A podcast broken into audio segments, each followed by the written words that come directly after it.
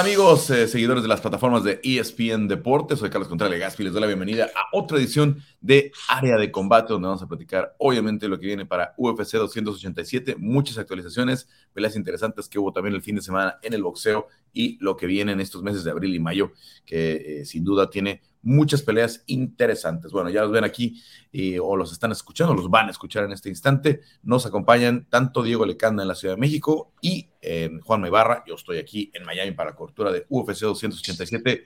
Juanma, Diego, ¿cómo están? ¿Qué tal, Carlos? Hola, ¿qué tal a todos? Ansiosos por una cartelera nueva, candidata en los libros a una de las carteleras del año desde Miami, como no podía ser de otra manera. 20 años después, UFC llega, vuelve a Miami y los eventos de Miami son siempre divertidos, Carlos, así que a la espera de lo que va a suceder mañana. Sí, habían estado en otras partes cercanas aquí en la Florida, ¿no? Eh, eh, en Tampa, en Orlando, en Fort Lauderdale, en, algún evento, incluso en el, en el Hard Rock Casino Seminole, que está aquí en la zona también cercana, pero no en el corazón de Miami como es este evento, que por esa misma razón es muy latino. Y pues quiero platicar un poquito con ustedes sobre, vamos a hablar con el del evento estelar y coestelar, pero luego tenemos que revisar eh, toda la cartelera porque está llena, llena de latinos, eh, mexicanos, argentinos, em, chilenos. Eh, cubanos, como es el caso de Jorge Masvidal, hay de todo. A ver, vámonos con la, pelea estelar. Em, Israel Adesanya en contra de em, el campeón, Alex Pereira. ¿Qué tipo de pelea podemos ver en la revancha? A mí en lo personal no me gustan las revanchas inmediatas y menos con tan poquito tiempo como fue en este caso, apenas son cuatro meses, eh, cinco meses prácticamente. Eh, no le dan mucho a la evolución, no le dan mucho al trabajo, sino es una repetición de la pelea y con, con qué, alteraciones puede haber. Em, ¿Cómo ven este combate entre Israel Adesanya y eh, Alex Pereira en la, en la, en la, en la revancha, Juanma? Es un capítulo más de una, de una gran saga, de una saga terrorífica en las, en las 185 libras que comenzó en otro deporte, Carlos, en kickboxing, con dos duelos que mantuvieron Alex Pereira e Israel Adesanya. En los dos se impuso Alex Pereira por decisión en la primera en China y por knockout, por un duro knockout en la segunda a Israel Adesanya. Israel pasa primero a las MMA, Alex vuelve después, cuando Israel ya era un gran campeón, con cinco defensas del cinturón, se vuelven a enfrentar y lo vuelven a quedar en una pelea que Pereira iba perdiendo, Carlos. Tres rounds para Desaña, uno para Alex, dos strikers, pero dos estilos diferentes de striking, uno un poquito más a la contra, de mucho más movimientos, aprovechando el alcance como Israel Desaña, mezclando un poquito contra un striker de poder que en base a sus combinaciones noquea como noqueó a Andreas Michelidis, a John Strickland, y como se impuso en la tercera pelea entre ellos y primera en las MMA, eh, Alex Pereira. ¿Qué pelea podemos esperar? No me parece que, deba, que vaya a ser muy, difícil, muy distinta a la que vimos hace algunas semanas, Carlos. Alex apuntando al poder, ganando cada vez más confianza y más terreno en las MMA. Recordemos que es un peleador que tiene ocho peleas nomás, chicos, en las MMA. Tiene, esta va a ser la quinta en UFC, Pasa que tiene toda la memoria muscular de competir durante años en el kickboxing, de venir de una cultura en donde el Muay Thai y el kickboxing está muy presente, como la brasileña. Eh, tengo dos dudas de qué podemos llegar a ver, eh, Carlos Diego. Uno, eh, el aspecto emocional de una persona sensible como Israel Adesanya, sensible que piensa todo, analiza todo, se, se prende en el ida y vuelta, no es un tipo frío tipo que lo vive de, una manera muy intensa a, las peleas. Me hace acordar un poco a Rose Namayunas, a, a, cómo se compenetra. Eh, ¿cómo, ¿Cómo, le repercute haber sido derrotado, haber sido noqueado por primera vez en UFC? Todo lo que eso conlleva para un atleta de alto rendimiento. En este deporte que si perdés en el fútbol te recuperás porque te hacen goles, acá perdés porque te noquean adelante de tu familia, es bravo. Y segundo, ¿qué papel va a jugar todo lo que no sea kickboxing en las MMA? el resto de las herramientas que vaya a haber derribo, eh, clinch contra la reja, derribo abierto, golpes para llegar al derribo.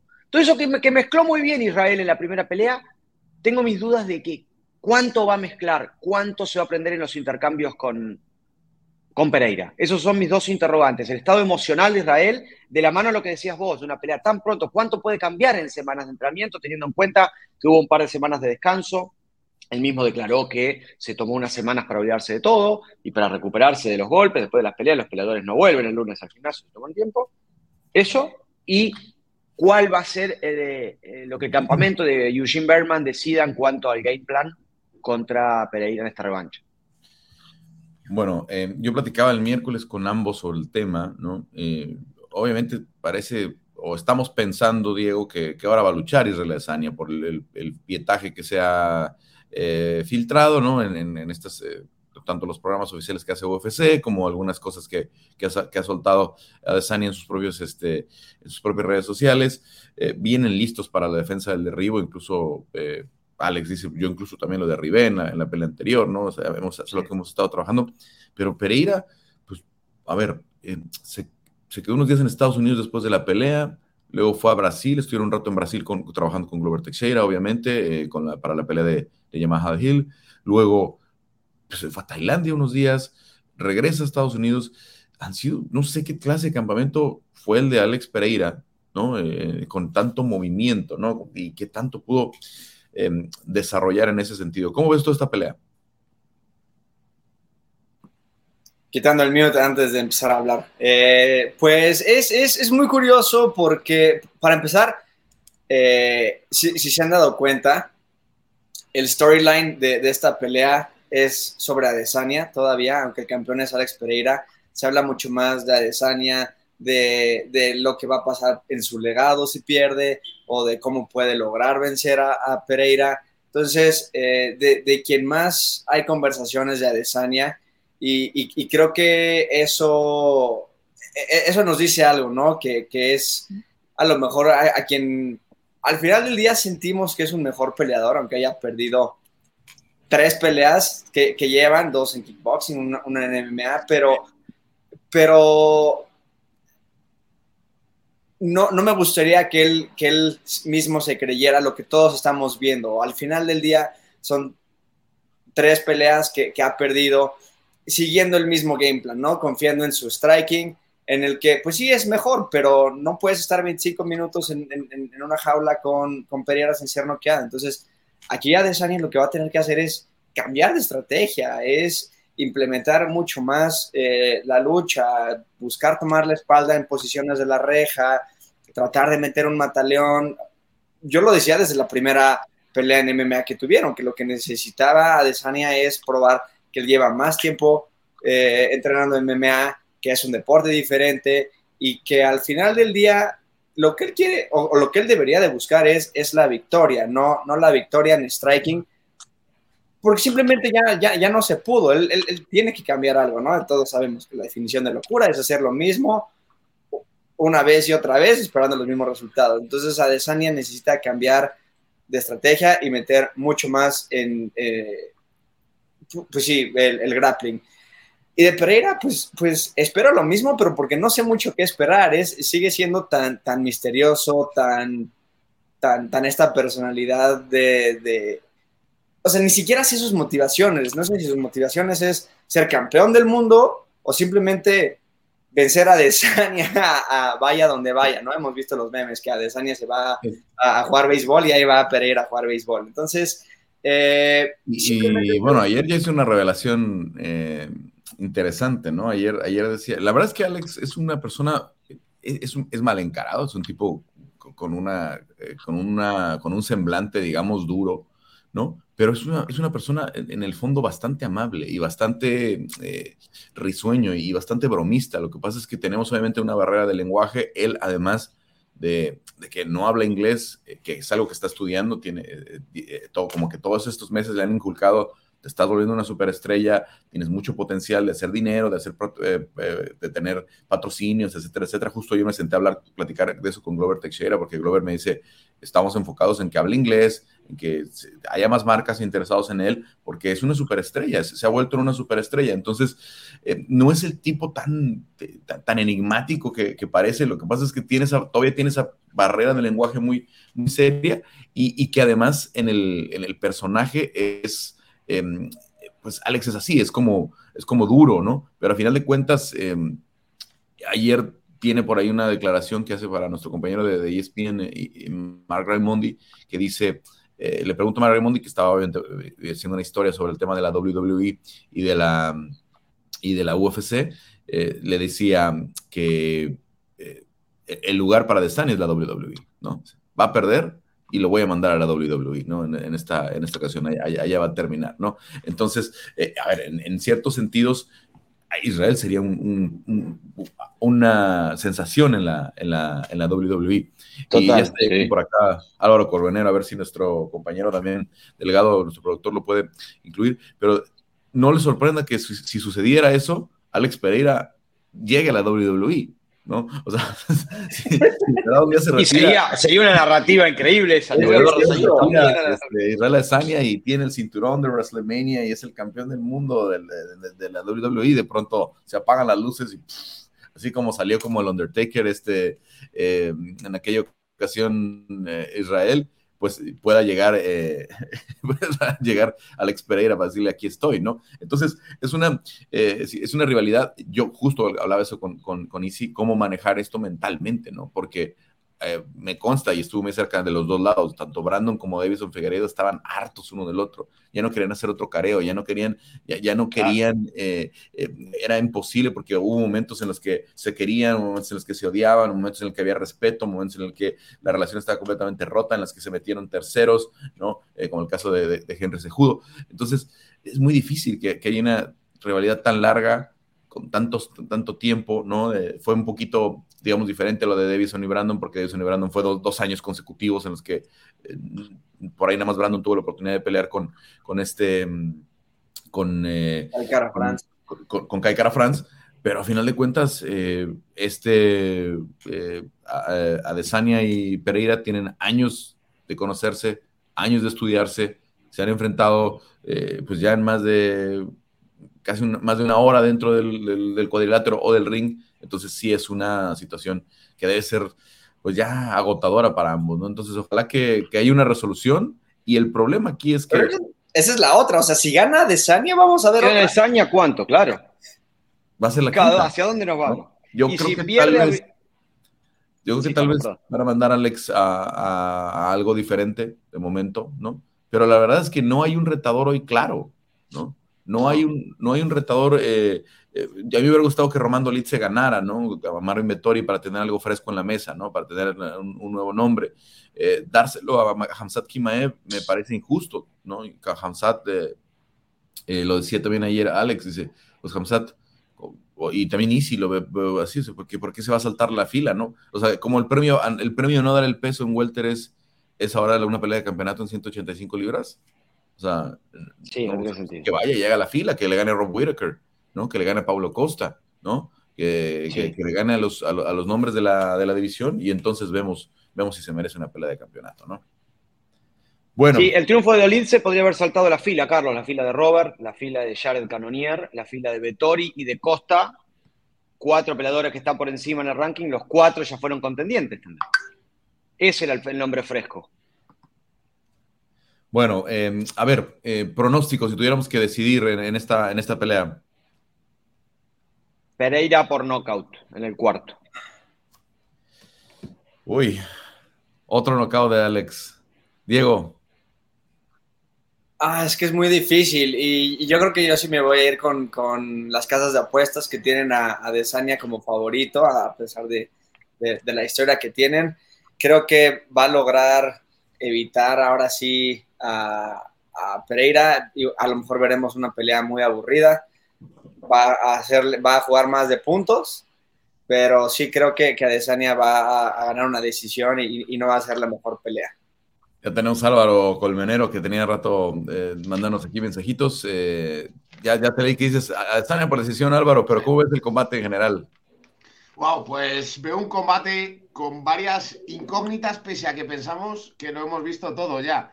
Porque al final son tres combates, este es el cuarto, sí, dos en kickboxing, pero son muchos minutos compartiendo ring, jaula, lo que sea, escenario, ¿no? Entonces se conocen muy bien. Pero hay varias incógnitas. Por ejemplo, Israel Adesanya mantendrá el mismo plan de juego, misma estrategia, que es lo que le estaba funcionando hasta ese momento. Pereira estará un poquito más activo, se moverá más o seguirá apostando por esa corta distancia, por esos pasitos poco a poco rectos, avanzando territorio y buscando... Salta como canguro, ¿no? Va avanzando así. Claro, como, los, canguros de, las caricaturas que boxeaban, ¿no? Va avanzando así con las dos piernas. Sí, y es como si, como si fuera muchas veces, salvando muchas distancias, obviamente, y no desde una manera peyorativa, un zombie, ¿no? Porque es hacia adelante, hacia adelante, hacia adelante. Pues quizá veamos ahora un Pereira con más movilidad. Yo, de hecho, hablaba con Fernel y con el entrenador y me decía que si algo les preocupaba era la defensa y la movilidad, que no estuviera tan estático, que no fuera una diana tan fácil, sino que buscara un poquito más sorprender con ese movimiento. Pero claro, no es el estilo de Pereira. El estilo de Pereira es el que siempre le ha funcionado, que es un kickboxer muy estático, pero muy efectivo, con muy, muy buena precisión, con mucha potencia. Entonces yo creo que va a ser una pelea de diferentes incógnitas y luego que va a ser importante también, chicos, el plano psicológico, la activación, el que más iniciativa tenga, el que más lo quiera. Eh, la agresividad de Pereira si la va a mantener desde el inicio o va a ir poco a poco esperando, consciente que una pelea larga se puede desgastar y que Adesanya es muy estratega. Entonces veo diferentes, diferentes incógnitas que van a hacer esos pequeños detalles que se vaya de un lado o de otro. Si me decís un resultado, pues obviamente o un KO de Pereira o una Adesanya a la decisión. Es lo que veo. Y luego no descarto para nada que ya haya ajustes del estilo lucha, del estilo wrestling que empezamos a ver una versión de Adesanya en la cual se juega un poquito más el buscar un posicionamiento, un, ir llevándose a saltos poco a poco que se le da muy bien. Con que te lleves tres y vas a los puntos ganas. Entonces creo que, sí que va a ser quizá conservador y, que no le va a importar hacer una pelea poco vistosa con tal de llevársela. Yo llegué mucho con esa idea también, empezando la semana, que si, si Easy tenía que hacer una pelea fea, la iba a hacer, ¿no? Una pelea eh, sucia en la que tuviera que, y no me refiero a ilegal, sino una pelea en la que haya mucho eh, clinch, mucho usar la cabeza contra el pecho de, de, Alex para tenerlo pegado a la jaula, ¿no? Eh, si tiene que llevarlo al piso y controlar la posición, etcétera, etcétera, ¿no? Pero me, me, me quedaría también con la decisión de Israel Sania, ¿no? Tienes que hacer un pronóstico de apuestas, lo haría así pero me, llamó mucho la atención. Eh, nunca he visto yo a Israel en una actitud como la de esta semana, ¿no? Eh, no está grosero, digamos, pero es muy cortante en sus respuestas en la mayoría de las eh, entrevistas, ¿no? Yo tuve suerte, yo le hice una entrevista muy buena a Israel, pero vi otros compañeros que de, verdad lo, en una actitud bastante extraña, ¿no? Tal vez porque y si me conoce un poquito más y, le hice algunas preguntas sobre la pelea de Kelvin, que justo se había encontrado a Kelvin Gastelum eh, unos instantes antes de que pasara a hacer mi entrevista, entonces eh, la, la pelea de Kelvin siempre enciende a, a, a, Desania, ¿no? Como que es algo que eh, en su propio recuerdo es algo eh, como esto de que dicen de los guerreros, es algo que eh, recuerda el fuego adentro, ¿no? De, de, de, esos, momentos y, esa actitud cuando llegó, entró, entró a la jaula diciendo estoy listo para morir y realmente fue una pelea en la que parecía que los dos estaban eh, listos para morir, ¿no? Salieron a darse con todo. Entonces, por ahí tuve un poquito de suerte, pero el resto fue una, fue una sesión de prensa muy extraña, para, al, menos para los estándares de Herrera de Sania, ¿no? Que él es bastante eh, elocuente, bastante fluido en sus respuestas, e incluso con el tema de, social media no quiso hacer nada para eh, el equipo de UFC, no quiso hacer algunas cosas que se le pidieron, o sea, cuando él es el rey del social media, ¿no? Cuando él es, él es muy bueno para eso. Entonces, me llamó mucho la atención, no sé si está mentalmente muy enfocado o realmente trae cierto coraje de lo que pasó en la, en la pelea anterior. Me resulta, Carlos, muy extraño después de verlos en Vidit, porque sin embargo con los fans está súper amable, está muy receptivo, muy bien, echándose unas risas, pero sin embargo es como si, según comentas, hubiera puesto un muro directamente con los medios, ¿no? Es que hizo un par de, acciones eh, aquí en Miami de, de patrocinadores, ¿no? Eh, que obviamente eso lo entiende muy bien, esa, esa faceta la entiende muy bien Israel, y ahí sí, yo también lo, vi muy amable y, y, tomándose muchas fotos, etcétera, etcétera, pero la sesión de ayer fue extraña, fue, fue, ciertamente eh, extraña con, con, medios que, yo yo he visto que lo entrevistan y entre muy buenas entrevistas con él y ahora estaba muy extraño, ¿no? Digo, la mía no fue lo, de lo mejor que me ha tocado con Israel, pero bastante, bastante fluida, pero con suerte, creo, con suerte, creo, porque hubo una, una sesión em, extraña para, para sus estándares. Bueno, eh, en general, entonces, repetimos porque ya le dimos un poquito de vueltas al pronóstico. Yo pienso que es decisión de Sania, Álvaro también. Eh, Juanma. Eh, Pereira. Yo voy por el ganador de peleas contra el ganador de rounds. Dijiste en el cuarto. Y Diego. Decisión también. Confío en, la evolución de Easy, porque también si, no evoluciona, ya, ya está hecho el, o sea, ya vimos ahí sí perder en, grappling y en striking y, su marca va, va a, disminuir muchísimo y no creo que él, vaya a permitir eso. Bueno, sí, se puede, se, puede meter en un agujero negro como el de eh, Max Holloway con, con Alexander. O, Cody Garbrandt, Carlos. Sí, bueno, a diferencia de Cody, sí es que fueron muchos knockouts ya, ¿no? O sea, fue, fue una. Fue una sí. Fue, una. Pero con Tadila, yo digo. Y en el caso de, de, de Adesanya, todavía podemos discutir el, el, el, stoppage, ¿eh? Todavía podemos discutir si Mark Goddard intervino un poquito antes, ¿no? Ayer Easy me decía que respeta mucho a Mark Goddard, ¿no? Que, que, de hecho es un muy buen referee, pero me decía, a ver, pero Goddard me refirió a lo de Kelvin. Goddard me refirió en otras peleas y sabe lo que resisto, y, y sabe que yo todavía estaba eh, dentro de la pelea, ¿no? y pero tenía alguna solución, estaba cayendo ante los golpes. Para mí le salvó daño, Carlos. ¿Ustedes lo vieron como un early stoppage? Yo cuando lo vi originalmente estaba seguro que era un buen stoppage. Cuando lo veo más y cuando escucho la explicación de Israel que dice que él estaba viendo las manos y las piernas, por eso estaba agachado, ¿no? Eh, y en realidad no le estaba ya conectando tanto a Alex, porque y si estaba eso, dice, yo no necesito verle la cara, yo lo que necesito verle son las manos y las piernas para, porque me estaba tirando la rodilla. Entonces, si lo que estoy yo preocupando es por la rodilla principalmente, pues tengo que estar viendo aquí abajo, tengo que tener. Entonces, eh, no, de entrada no, no pensaría que fue un early stoppage, pero cuando lo empieces a revisar y empiezas a encontrar las justificaciones, bueno, pues sí, sí, ves, sí ves la postura de, de, Easy por ahí, ¿no? Vamos a ver, vamos a ver cómo se da este combate. Pasamos al segundo, eh, al coestelar, porque ya llevamos 20 minutos con la cartelera, este, con el, combate estelar y tenemos muchos latinos. A ver, Jorge Masvidal en contra de Gilbert Burns. Arranco ahora contigo, Álvaro.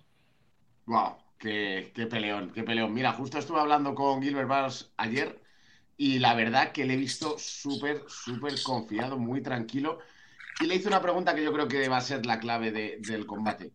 Y es si él pensaba que ya era momento en el cual no tenía que hacer una pelea Chimaev, sino hacer una pelea más Neil Magni.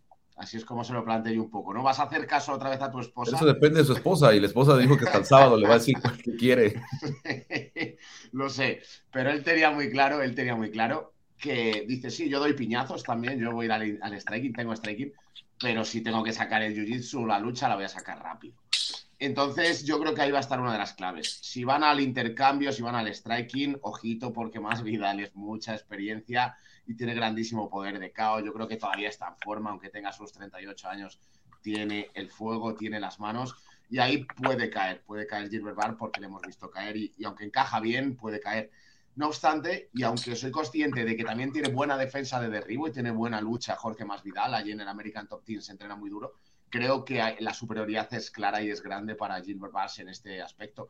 Así que yo creo que, podemos ver una finalización rápida de Gilbert Bass sobre Jorge Masvidal. Me gustaría que no, me gustaría que fuera una guerra, no puede ser, puede llegar a ser una, una pelea candidata a ser la pelea de la noche, pero creo que si es inteligente y tira de estrategia, Gilbert va a ser superior. Diego. Ah, pues eh, en, principio esta pelea no se me hace mala, obviamente. Gilbert viene de una guerra con Kamsat, eh, la cual muchos lo, lo, pudimos haber visto ganar, eh, de una victoria impresionante con Magni. Entonces una pelea con Jorge lo ponen los reflectores y, una victoria pues hace que, gane momentum y, y genere una nueva racha, ¿no? Y para Jorge, pues es regresar al mix de contendientes cercanos al cinturón, al cinturón, perdón, a, pesar de que viene de tres derrotas al hilo, que empezó hace tres años, además. Y aunque no nos guste, es cierto, porque pues, tiene el firepower, ¿no?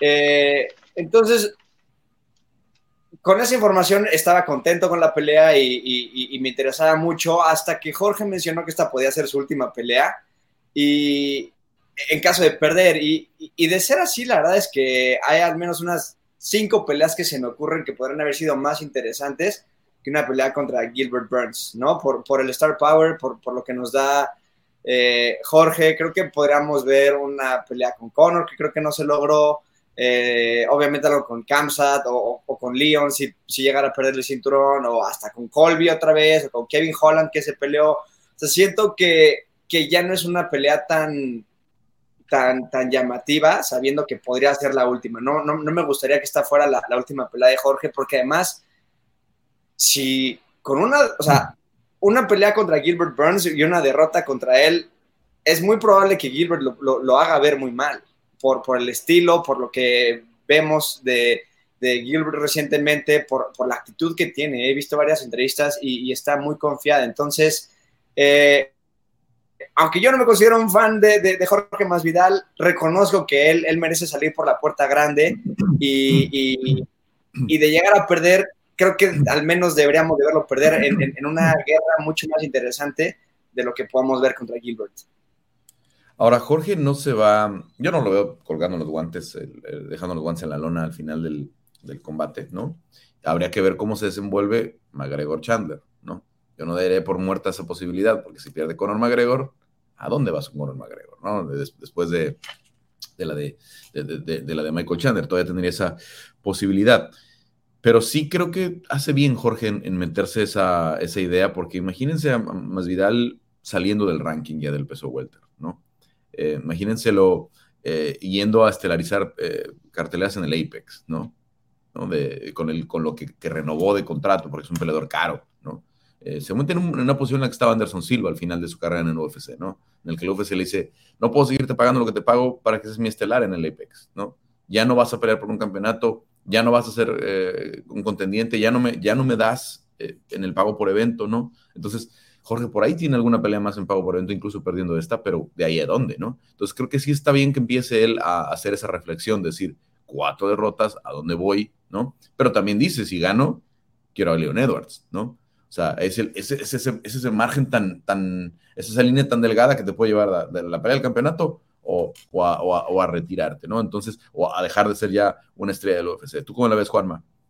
Es la antesala ideal a la pelea de título que vamos a tener en el evento.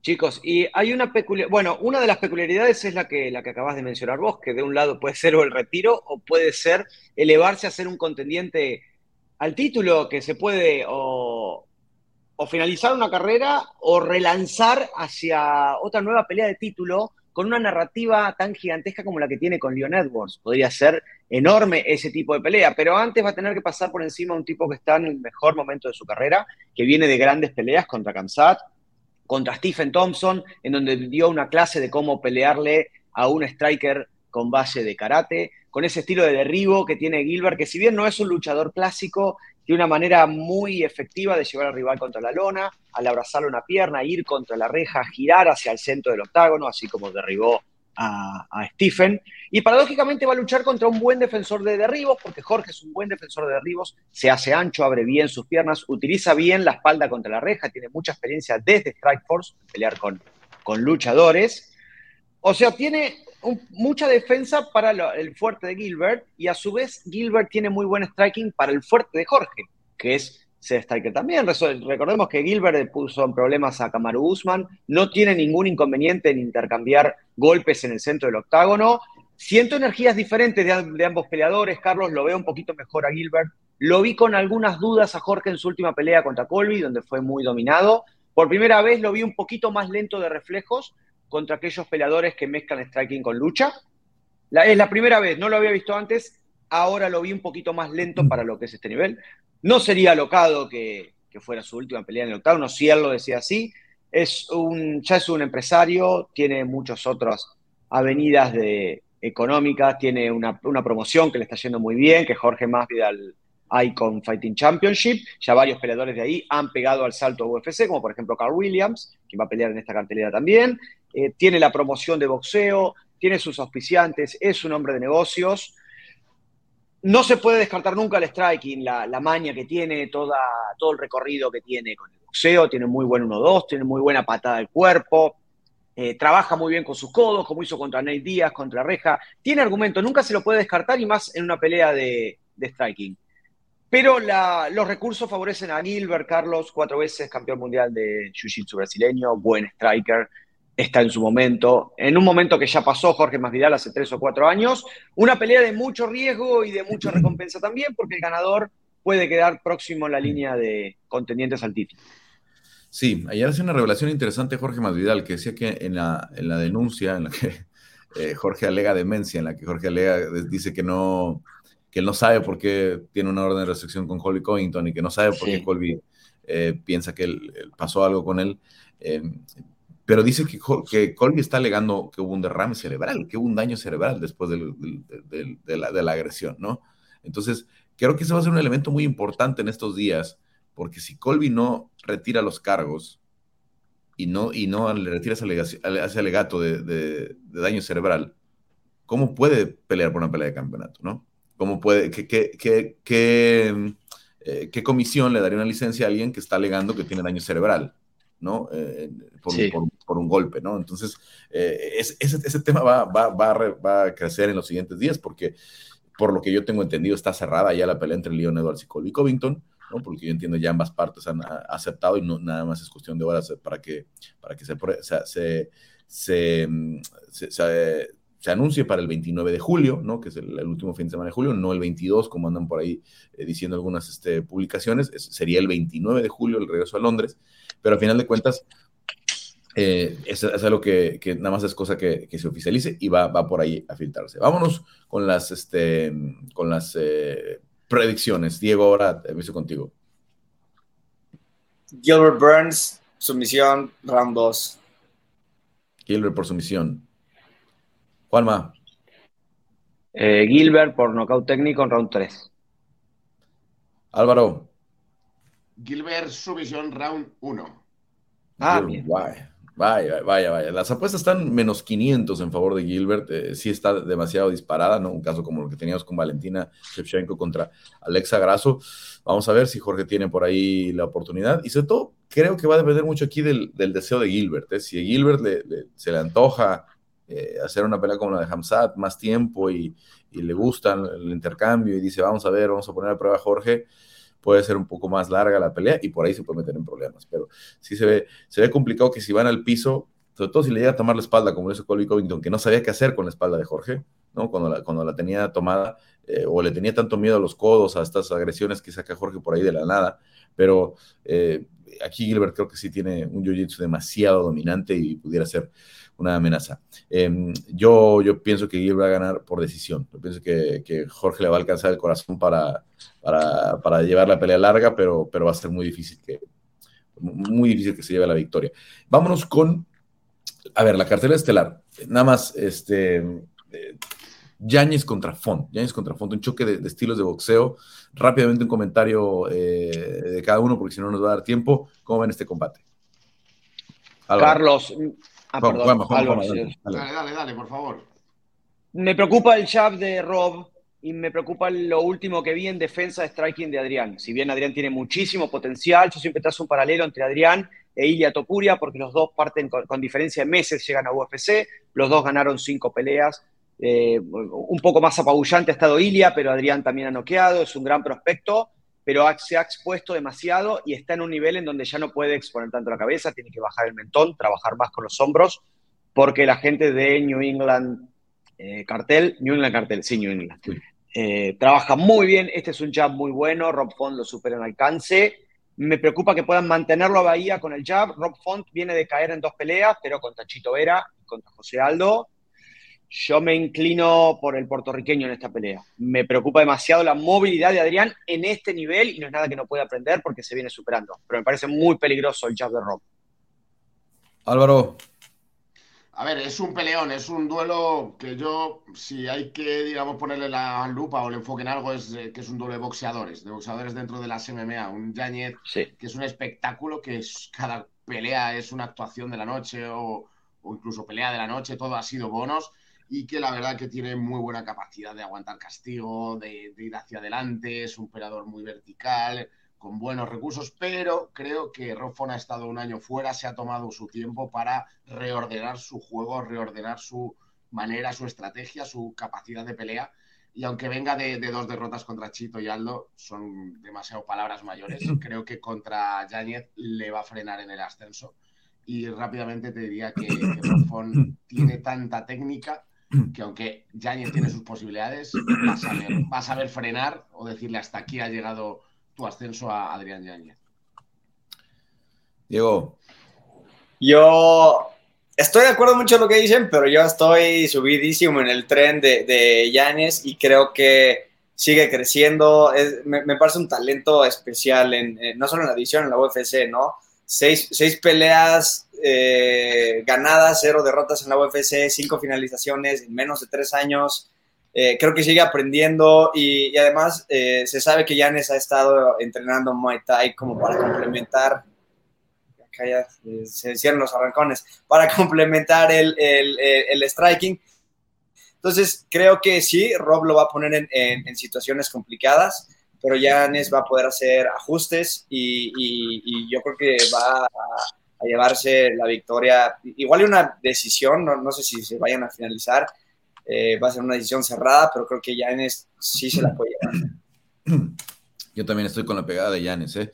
¿eh? cuando empiece a trabajar al cuerpo, cuando empiece a encontrar por la distancia. Hay que recordar que además ha estado trabajando mucho con Melad Billy y con, eh, con el Funk Master, con, con Algerman Sterling, ¿no? Ha estado haciendo muchos campamentos con ellos trabajando bastante, simulando Piotr Janen desde origen cuando se lo llevó al German Sterling, pero eh, esa pegada poderosa de, de Adrián Yáñez, de verdad, eh, hay que tenerle respeto. Vámonos a um, Santiago Poncinibio en contra de Kevin Holland. ¿Qué perfil tiene esta pelea? Ya por ahí Kevin Holland se sabe palabras, no con Jorge Masvidal, eh, hay un video por ahí, no es Jorge, realmente es uno de los compañeros de Jorge que estaba por ahí, de, la gente del club de Jorge que se, se hicieron de paras, y Jorge estaba atrás como este, bastante más relajado, pero sí, sí se metió por ahí con un problemilla con, con el crew de, eh, de, de Masvidal. A ver, eh, arranco contigo, Juanma, porque además creo que tienes un problemita técnico con Álvaro, no sé si ustedes lo ven bien, pero eh, Juanma, Poncinibio contra Kevin Holland.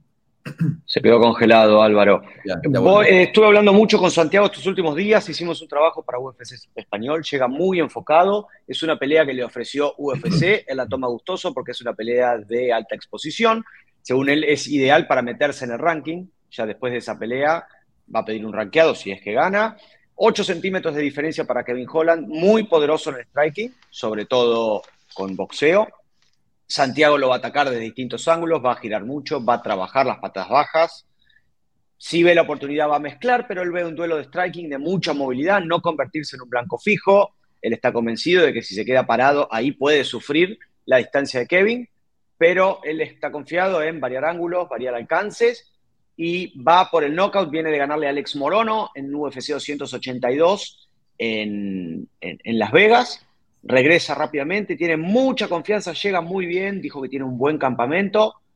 Yo lo veo ganador, Carlos, es peligroso, tiene que mezclar un poquito el intercambio libre en boxeo a larga distancia, lo puede complicar un poquito Holland, pero Holland es un peleador al que si le varías las técnicas, le reducís bastante el nivel de, de daño, así que buenas perspectivas para que el argentino tenga otro triunfo en un nuevo evento numerado y en un lugar que le sienta muy bien. Miami es su casa desde hace años, trabaja en el American Top Team, espera un apoyo masivo de todos los latinos que van a ir a ver, está muy cómodo. Bueno, vos has hablado con él estos días, Carlos, que has estado, ayer estabas con él. Se lo ve muy confiado y tiene mucha fe, está enfocado en llevarse el triunfo. Y bueno, ya descartó eso, eso que estaba viendo Kevin Holland que peleara en 185 libras, ¿no? Él se eh, queda vuelta. Álvaro, ¿cómo es esta pelea? Peleón, peleón. Yo Estoy muy de acuerdo con lo que decía Juanma, pero creo que Santi no debe de pensar solo en dar espectáculo. Es su momento para volver al top 15, es su momento, su recta prácticamente final, aunque sabemos que en MMA la vida da muchas vueltas, pero también sabemos que no se suele pelear, pelear cada tanto tiempo, más aún cuando están en estos puntos de la carrera. Con lo cual, creo que tiene que asegurar la victoria. Y cuando digo que no debe de volverse loco, me refiero al intercambio. O sea, Kevin Holland lo hemos visto, todo lo que ha sufrido cuando alguien opta por llevarle la pelea a la lucha, aunque sea de desgaste, aunque sea una, una pelea de puntuación, ¿no? De buscar las cartulinas. Mm, sabemos que Poncinibio tiene, bajo mi punto de vista, tiene mejor striking que Kevin Holland, al que Holland tiene unas herramientas que son muy incómodas para sus oponentes, pero también sabemos que Poncinibio tiene muy buena lucha. Lo que pasa es que tampoco él se considera un striker, tampoco le suele gustar sacarla tanto precisamente porque es de esos peleadores que se encienden ¿no? en el fuego, en, el intercambio y cuando reciben golpes y demás. Pero creo que aquí debe ser más estratega y más inteligente que, vistoso. Entonces, bueno, yo creo que Santi tiene recursos suficientes como para colarse de nuevo en el top 15 con una gran victoria, pero la clave o, la ecuación debe ser eh, que no le dé opción clara a Kevin Holland de, un combate que solo sea guerra e intercambio local. Diego. De acuerdo, creo que acá eh, Santiago tiene que ser mucho más eh, inteligente y, darse cuenta también que Kevin Holland eh, a veces llega un punto en una pelea en donde decide que, ya perdió y entonces solamente minimiza el daño. Y si Santiago logra imponerse desde el principio, justo usar la lucha, un poco de grand and pound, frustrar a Kevin Holland, veo, veo a un Kevin Holland simplemente aguantando y, hablando y lo que sea, pero no, no haciendo mucho más. El talento lo tiene Holland, pero creo que eh, a veces se, engancha en el show o se engancha en muchas otras cosas y, le falta esa, esa hambre. Entonces, si Santiago rompe a Holland desde el principio, va, va, a ser, va a ser fácil el resto de la pelea. Podría someterlo o podría llevarse una decisión muy contundente, pero sí tiene que, desde empezar fuerte y, no dejar que Holland agarre su ritmo porque ahí es en donde es peligroso. Bueno, eh, vámonos a pasar a la siguiente pelea. Raúl Rosas Jr. en contra de Cristian Rodríguez para abrir la cartelera. Eh, un niño de 18 años contra un, también otro gran prospecto como es eh, Cristian Rodríguez. 8-1 tiene Rodríguez, que viene también de ganar en Contender. Raúl 7-0. ¿Cómo ven esta pelea? Arranco contigo, Juanma. Yo veo un matchup ideal para Raúl Carlos por los diversos estilos. Cirrod es un gran peleador, tiene un estilo eh, de Muay Thai más pausado, más tranquilo, paso a paso, como decimos muchas veces con los peleadores de Muay Thai, con la palma de los pies bien apoyado en el piso. Viene de someter a Joshua Wims, pero viene de sufrir en sus últimas, de las últimas cuatro peleas, en tres sufrió 10 derribos. Carlos es mucho para un peleador contra Rosa. Sufrió derribos contra Junior Cortés en Contender Series, Sufrió derribos contra Jonathan Pierce en 145, pero Jonathan lo derribó seis veces. Contra Joshua Wims, que no es un especialista en lucha, también lo derribó. Los derribos de Raúl son un rayo. Pocas veces se ha visto a alguien que derribe con tanta ligereza y tanta potencia. De los que lo seguimos desde, desde casi que empezó a pelear, Carlos, 2021 con Eduardo Velázquez, 2022 con Joel Peña, con Francisco Villanueva, José Peñalosa, Mando incluso, derriba con mucha rapidez eh, no sé cómo le va a ir a Sirrod para, para contrarrestar esos derribos, siendo que es un peleador de un estilo, como decíamos, más pausado, a otro ritmo. Una gran posibilidad, otro numerado, se lo ve como siempre en los videos, haciendo monerías, haciendo cosas de chicos de 18 años, muy feliz, contento de estar ahí. Veo una sumisión en el primer asalto, Carlos. Lo veo muy a favor de Cristian esta. No veo que Sirrod pueda defenderle demasiado los intentos a Chris, así que a Raúl, así que no, nos vamos a jugar con una sumisión en el primer asalto. Diego. Igual, eh, me, gusta esta pelea, pero no. Tengo sentimientos encontrados. O sea, es, la pelea que hace sentido eh, a nivel crecimiento, pero no es una pelea que debería estar en un, en, un main event. Si, si, vas a. de un pay-per-view. Entonces, si vas a poner y, y quieres probar y empujar medio rápido a, Raúl y quieres demostrar que a sus 18 años está en cierto nivel, eh, no es el oponente que, le toca. Tampoco te estoy diciendo que le pongas un, top 15, pero alguien con un poquito de millas más recorridas, ¿no? Un Brian Kelleher, un Casey Kenny, un Kyler Phillips, alguien que ya tenga un poquito más de carrera en la UFC, con sus victorias y sus derrotas, pero que sepamos en dónde está con una victoria o con una derrota si Raúl gana esta pelea, la verdad es que nos vamos a quedar en las mismas. Es, ah, bueno, le ganó a un chavo nuevo que también tiene dos peleas en la UFC. No nos dice mucho y entonces es mucho hype con, muy poquito payoff. No, vamos a aprender nada y, entonces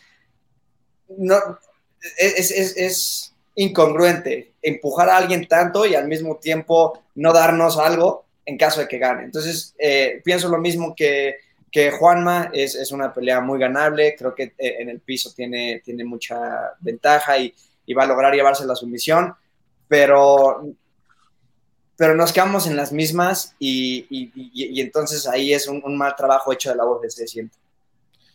Álvaro. Yo lo veo bien, ¿eh? Chicos, yo sí que lo veo bien. Yo veo que por una parte parece obvio que el niño problema, la UFC tiene muy claro que debe ser el siguiente campeón más joven de la historia y le están upando, le están upando. De hecho, tendría cinco años todavía para conseguirlo y lo están upando metiéndole en un main card directamente un evento numerado. pero yo no veo que vaya a ser tan sencillo el rival. Yo a Cristian Rodríguez le he estado mirando y he visto que tiene mucho, mucho peligro. Además de que Raúl Rosas, obviamente, es un grappler muy bueno y derriba bien y en el suelo tiene un jiu-jitsu brutal. También le gusta fajarse, lo hemos visto en el Dynamite Contender Series, hemos visto en sus combates, que incluso a veces, bueno, pues eh, peca un poco de inmadurez en el sentido de soltar patadas en giro, de hacer algún tipo de movimiento vistoso que puede ser muy arriesgado. Pero más allá de eso es que veo un Cristian Rodríguez que es muy, muy, muy agresivo, es muy vertical, es muy fajador, tiene su defensita de derribo. Entonces, creo que no es una pelea fácil, creo que Raúl Rosas va a ganar. Me parece bien el rival que le han puesto, o sea, creo que está bien casado. También se le ve un poco el plumero a la UFC. No digo ni que sea bueno ni que sea malo, que se le ve claramente que quiere apostar por Raúl, porque si no, no le metes en un main card tan rápido, un numerado. Pero sí que veo que le va a costar un poquito más la pelea creo que va a llegar a incluso a la decisión. Se la va a llevar, pero, pero yo diría que por decisión. Yo creo que se va a parecer a la pelea de Mando. ¿eh? Em, yo creo que ni con Mando ni con Cristian Rodríguez sabemos todavía el potencial que tienen. Son dos muy buenos peleadores. Mando estuvo en The Ultimate Fighter. No sabemos cuál fue eh, su desempeño, cómo, cómo, cómo le fue. Por lo que veo, por ahí parece que estuvo en el equipo de Conor McGregor pero no sabemos cómo, cómo le fue, pero tanto Mando como Zero son peleas muy complicados. En el caso de Jay Perrin sabemos que era un pichón, sabemos que era un, un, rival que tenía muy buen striking, pero que si se iban al piso no iba a tener cómo sobrevivir, ¿no? Acá yo creo que Christian tiene buenos recursos, de hecho lo empieza a tener problemas Josh Williams y, y, le, da la, le da la vuelta. Bueno, a ver, no nos da tiempo de platicar el resto de la, de la cartelera, ya nos alargamos muchísimo, pero no podemos dejar de mencionarlo. Eh, Kelvin Gastelum con una pelea durísima con Chris Curtis, una pelea muy importante sí. para la, la, carrera de, de, de, Kelvin. Lupita Godínez contra eh, Cintia Calvillo, vamos a ver a, a, las mexicanas. Cintia regresa a 115, se le ve muy bien físicamente, vamos a ver si puede con el motor eh, que es eh, Lupita Godínez, con esta intensidad que normalmente maneja. Ignacio Bamonde regresa después de un buen rato por un tema que tuvo ahí de visado, que se tuvo que quedar en Chile pero ya está aquí. Eh, va a enfrentar a, Trey Ogden en un peso pactado por ahí de 160 libras, porque Trey acaba de cortar el peso para la que hubiera sido su pelea en San Antonio en contra de Manuel Torres, del mexicano.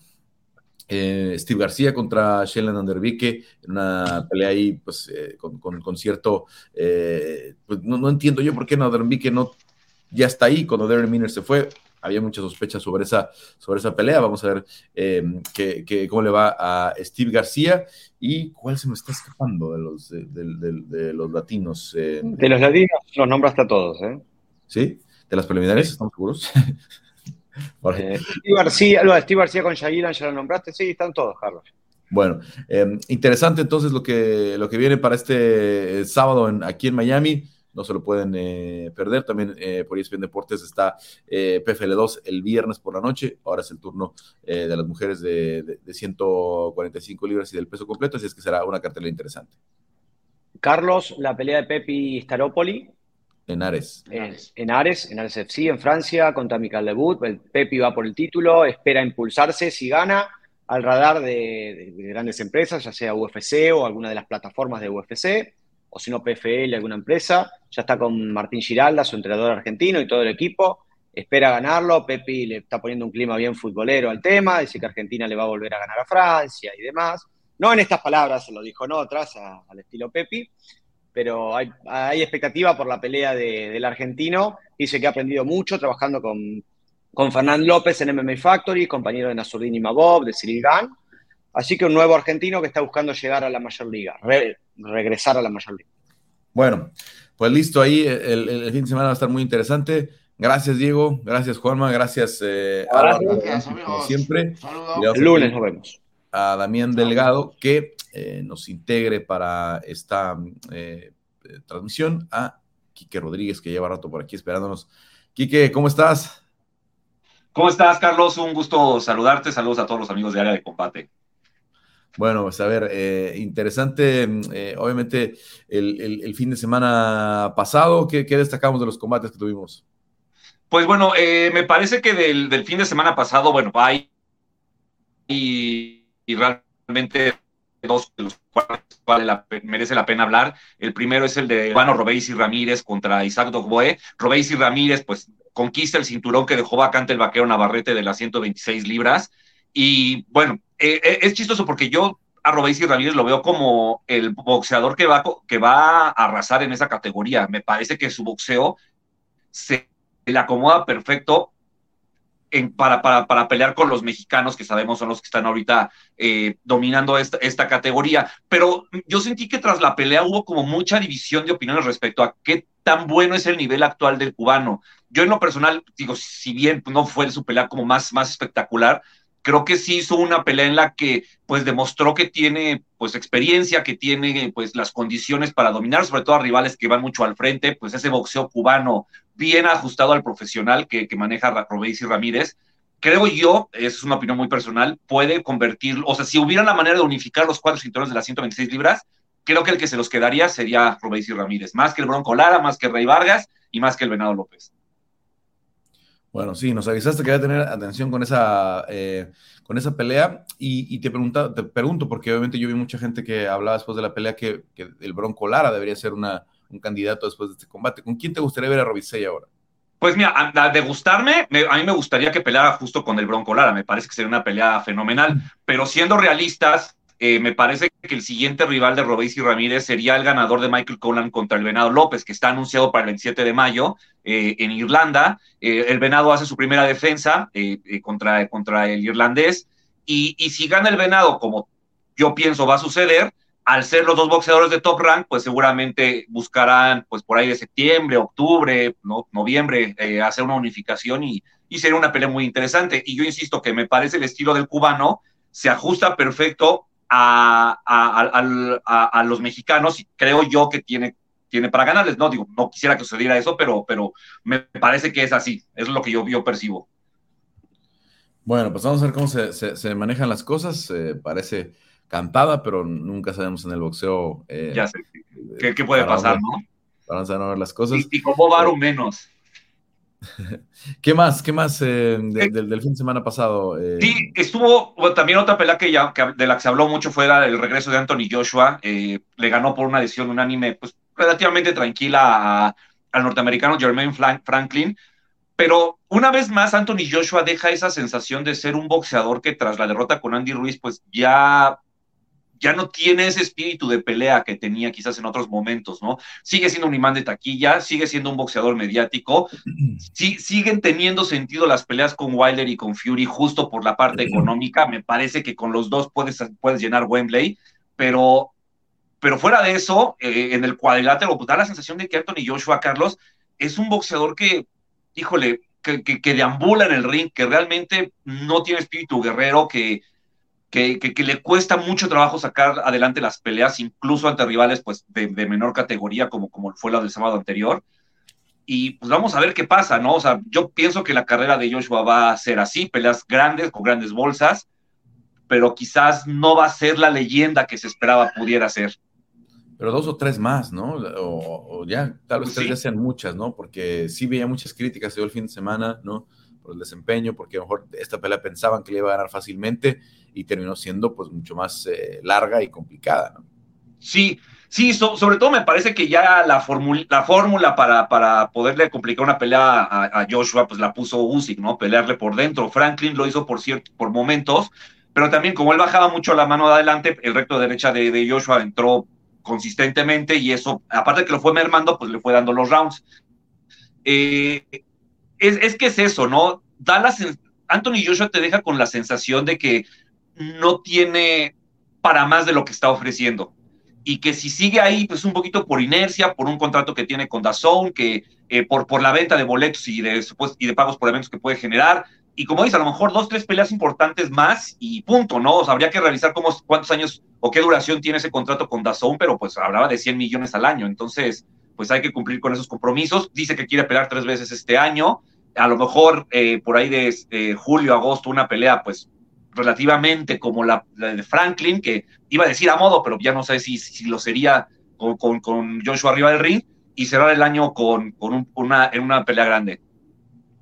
Bueno, vamos a ver cómo se da esta, esta, eh, este, esta, esta, situación para, para Joshua y el peso completo que hemos hablado. Tiene mucho potencial, tiene muchas peleas por hacer, pero bueno, si, si se, sientan como Tyson Fury a, a, antinegociar, pues vamos a, Vamos a ver si se terminan eh, dando. ¿Alguna otra de la semana pasada que quieras eh, comentar? Porque quiero preguntarte por algunas eh, promociones, sobre todo que están empezando. Ajá. No, bueno, básicamente el año, la, semana pasada esos fueron los dos combates principales. Bueno, también hubo ahí una cierta, no sé si llamarlo polémica, cierto cuestionamiento. Justo la preliminar de, la pelea entre Ramírez y, y fue un combate entre un México-americano y un mexicano, Juez González y Enrique Vivas Durante dos peleadores que en 10 rounds se tiraron más de 1500 golpes, pero se hablaba mucho del estilo de Vivas, que es un boxeador que desde que, o sea, desde el segundo uno al, al minuto 3 de, de, los 10 rounds, no para tirar golpes, no para tirar golpes como maquinita, como, como muñequito que le das cuerda.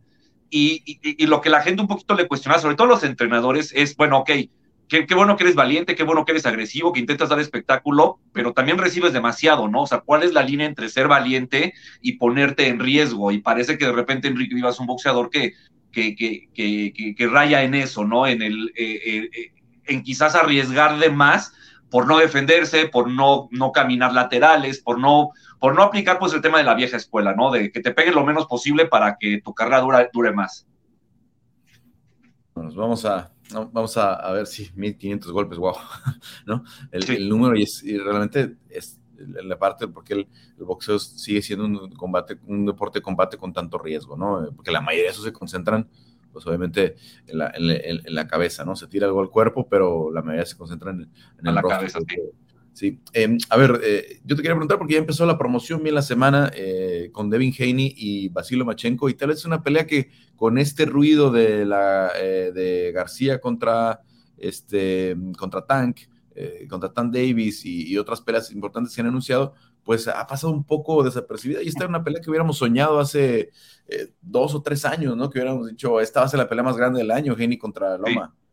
Sí, eh, yo, yo creo que sí, a lo mejor ha pasado ahorita un poco por, por debajo del radar también. Creo yo todavía le, le queda algo de tiempo para, para, promocionarse. Tienen que pasar todos estos combates de abril y me parece que en el mes de mayo, eh, Carlos, pasando la fecha del 6, eh, pues... ya no van a ser 15 días.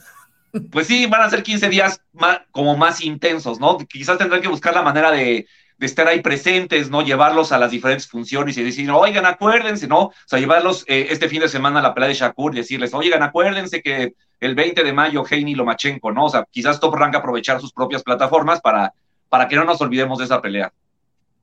¿Cómo la ves? Eh, híjole, híjole, la verdad es que me, gustaría decirte que Lomachenko, me encantaría decírtelo, pero, pero siendo muy honestos, creo que el, el momento es de Devin Haney eh, si ves las fotos de los dos parados juntos, sigue siendo inexplicable que, que Haney sea, sea, sea 135 libras. Y, me parece que, el estilo tan complicado que tiene, eh, si bien Lomachenko supuestamente es, un boxeador con la capacidad de romper pues, pues la distancia de Haney, me parece que el momento es del norteamericano y, desafortunadamente, pues, pues como, fanático de este deporte y, y, fan de Lomachenko, pues, pues hay que considerarlo favorito al norteamericano. Bueno, y vámonos a. Porque sí, desde ese careo, ¿no? Cuando salió con la, con la sudadera esta de, de esqueleto Haney, ¿no? Ya se veía como la, la diferencia, ¿no? Lo subieron aquel, al, al, al, ring, etcétera, etcétera. Eh, fue la última pelea de, de, Loma, si no me equivoco, ¿no? Con, con Jermaine Ortiz me parece que sí. Sí, de hecho sí, sí, sí, fue, fue justo en esa pelea y hubo, este, sí, ya se, se veía una diferencia enorme. Sí, además porque obviamente estaba fuera de forma de genio o no estaba en forma de, corte de peso, ya los veremos el día del pesaje. Eh, bueno, ya pasabas a comentarios de la, de, la, de la, semana, ¿no? Shakur Stevenson, ¿qué más tenemos este fin de semana?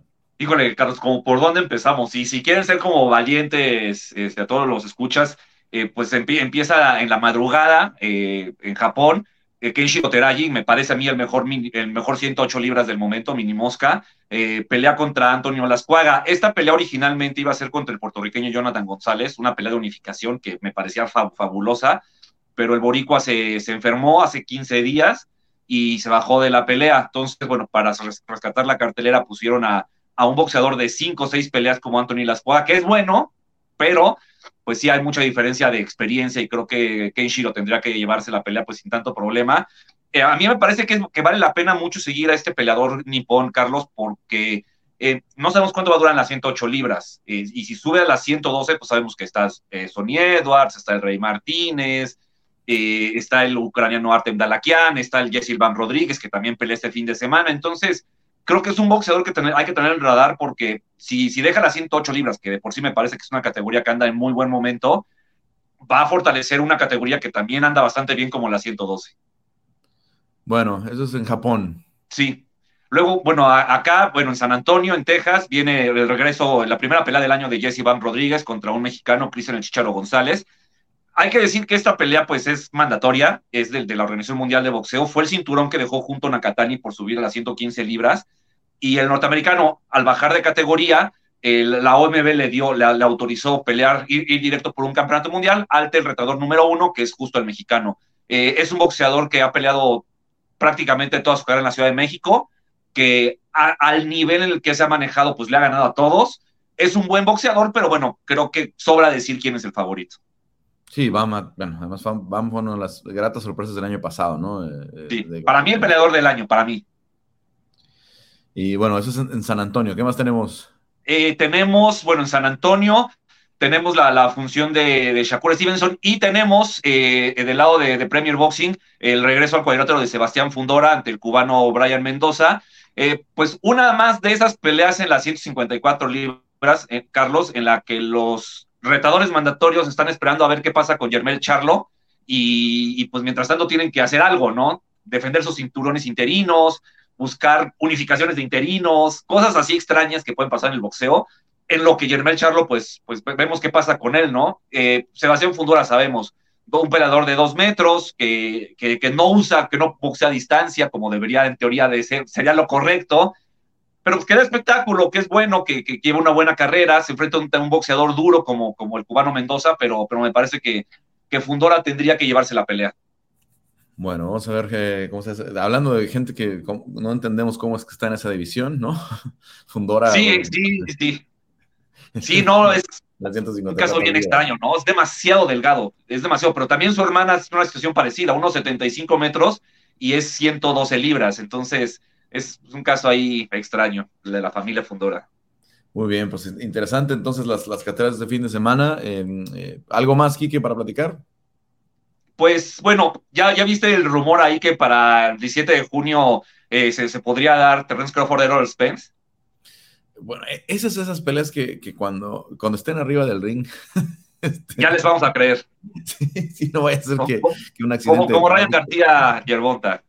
Pero fíjate que no, que en este caso pues, ha sido peor, ¿no? Porque eh, con lo de Ryan y con lo de eh, Yerbonta, creo que son cosas a las que ya estábamos acostumbrados en el box, ¿no? Este, diferencias de promoción, ¿no?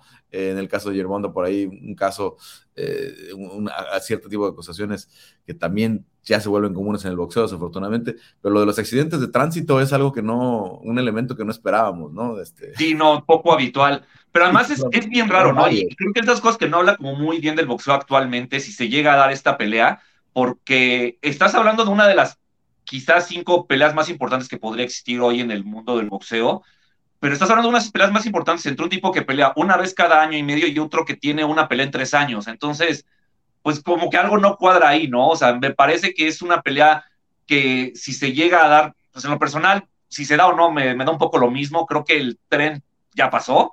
Y, si se da, pues bien, pero, pero pues tampoco, si, si, no se da, creo que tampoco la vamos a terminar extrañando porque creo que esa parte ya, ya, ya fue, ¿no?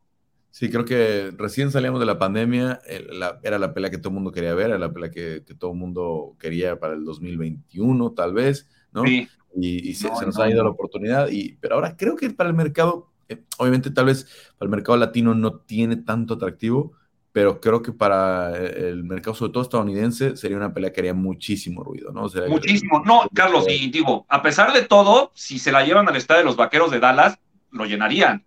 ¿No? Por, sobre todo por el arrastre. 40 mil personas al menos. Por lo menos, sobre todo por el arrastre de Errol Spence Jr. El tema es que, no sé, son, son dos boxeadores que ya se encargaron de, hacernos ver que ellos, pues, más, más, que, más que ganas de hacer la pelea, tienen ganas de ver qué negocio pueden hacer en torno a esta pelea. Y, pues, digamos que desde el lado del aficionado, pues, pues no, ya, ya no tienes esa sensación o ese, o ese deseo de que realmente suceda, ¿no? Entonces, pues vamos a ver, vamos a ver este, si se da, pues obviamente la veremos, obviamente estaremos ahí. Mientras no se, mientras no se debatas que el ganador sea el uno libra por libra, yo me conforto, yo estoy bien con, con la pelea. Bueno, veremos, porque seguramente sí se va a meter ahí, y así la van a vender, ¿no? Como, como quién es el mejor libra por libra, etcétera, etcétera. Y pues obviamente Sí. vamos a ver, vamos a ver las, los- las votaciones y qué votaciones son las que estamos tomando en cuenta para, para libra por libra. Pero bueno, Quique, pues muchas gracias por tu análisis como siempre y te escuchamos en el estilista también en el podcast. Así es, Carlos, ahí todos los, todas las semanas. Muchas gracias. Bueno, Quique Rodríguez que nos acompañó esta semana en área de combate, extenso análisis de UFC 287, también una semana muy movida en el mundo del boxeo. Yo soy Carlos Contreras Legaspi, le doy muchas gracias a nuestro eh, productor, también delegado que nos acompañó esta semana. Y bueno, los esperamos la próxima aquí en las plataformas de ESPN Deportes con área de combate.